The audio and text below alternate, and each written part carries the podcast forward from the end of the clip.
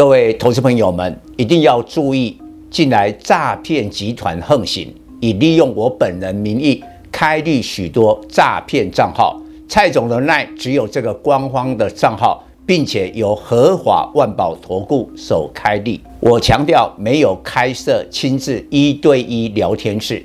没有技术班教学，没有互委托下单，没有港股、美股及任何衍生性金融商品交易。近年来也没有出书准备。只要看到任何利用蔡总肖像开立的粉丝团，要求做出上述的行为，就是诈骗集团。粉丝们看到一定要帮我们检举，共同抵制。感谢大家，各位粉丝朋友。大家好，我是蔡明彰，现在是礼拜二盘后的分析。这个礼拜最关键的就是礼拜五六月十号，美国要公布的五月份消费者物价指数 CPI，因为大家担心呢，还是居高不下。四月份的 CPI 是八点三趴，那现在估计呢，五月份的 CPI 仍然有八点一趴。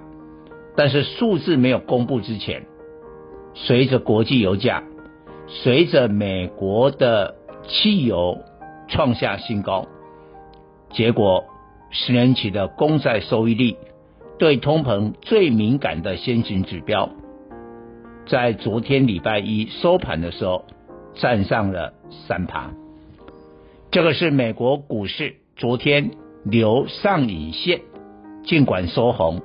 但是呢，大家就觉得有压力了。那今天的亚洲股市对通膨敏感的科技类股全部哎下跌，包括南韩，包括台湾。所以台股今天为什么会跌九十三点？跌在电子，那就是我刚才讲的对通膨的疑虑。那今天收盘是破了一万六千六百。我认为最近呢，随着大盘的量缩格局，今天只有一千八百多亿啊。前阵子我们认为两千亿都已经很低了，今天一千八更低，这是量缩的格局。所以在台北时间应该是下个礼拜一才会去反映 CPI。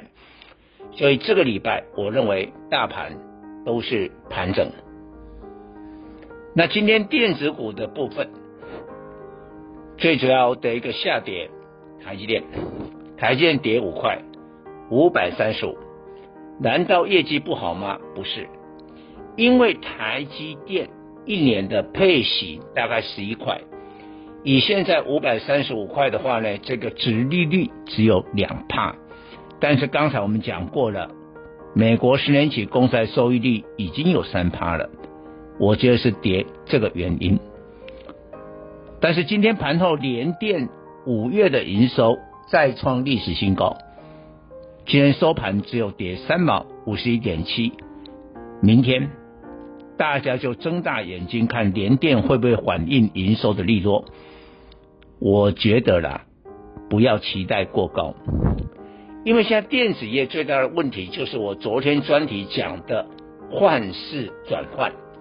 换势转换，我这个定义已经讲得很清楚，就是说你不能用过去很长期的模式来看未来的变化，因为今年发生了通膨，发生了升息，也有战争，整个环境呢一百八十度天翻地覆的改变，所以你假如没有这种啊换势转换的一个思维的话。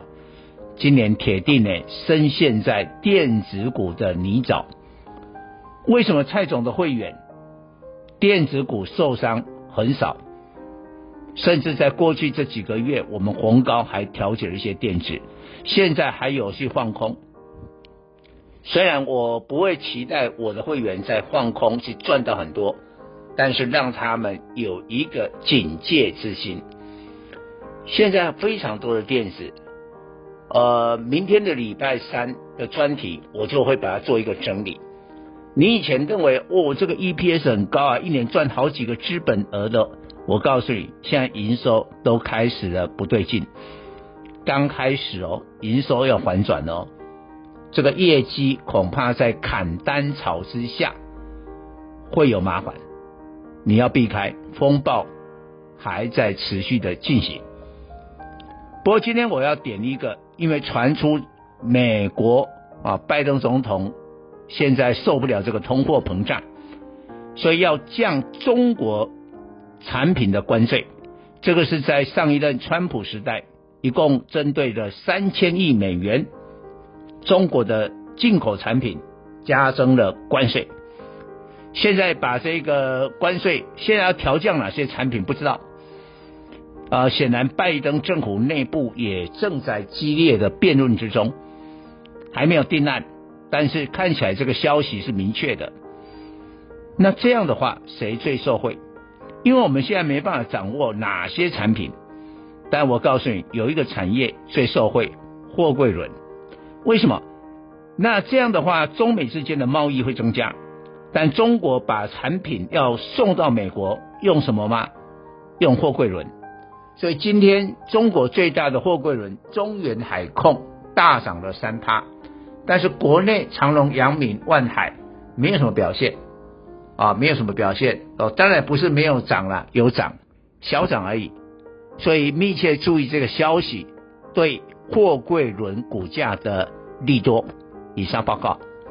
本公司与所推荐分析之个别有价证券无不当之财务利益关系。本节目资料仅供参考，投资人应独立判断、审慎评估并自负投资风险。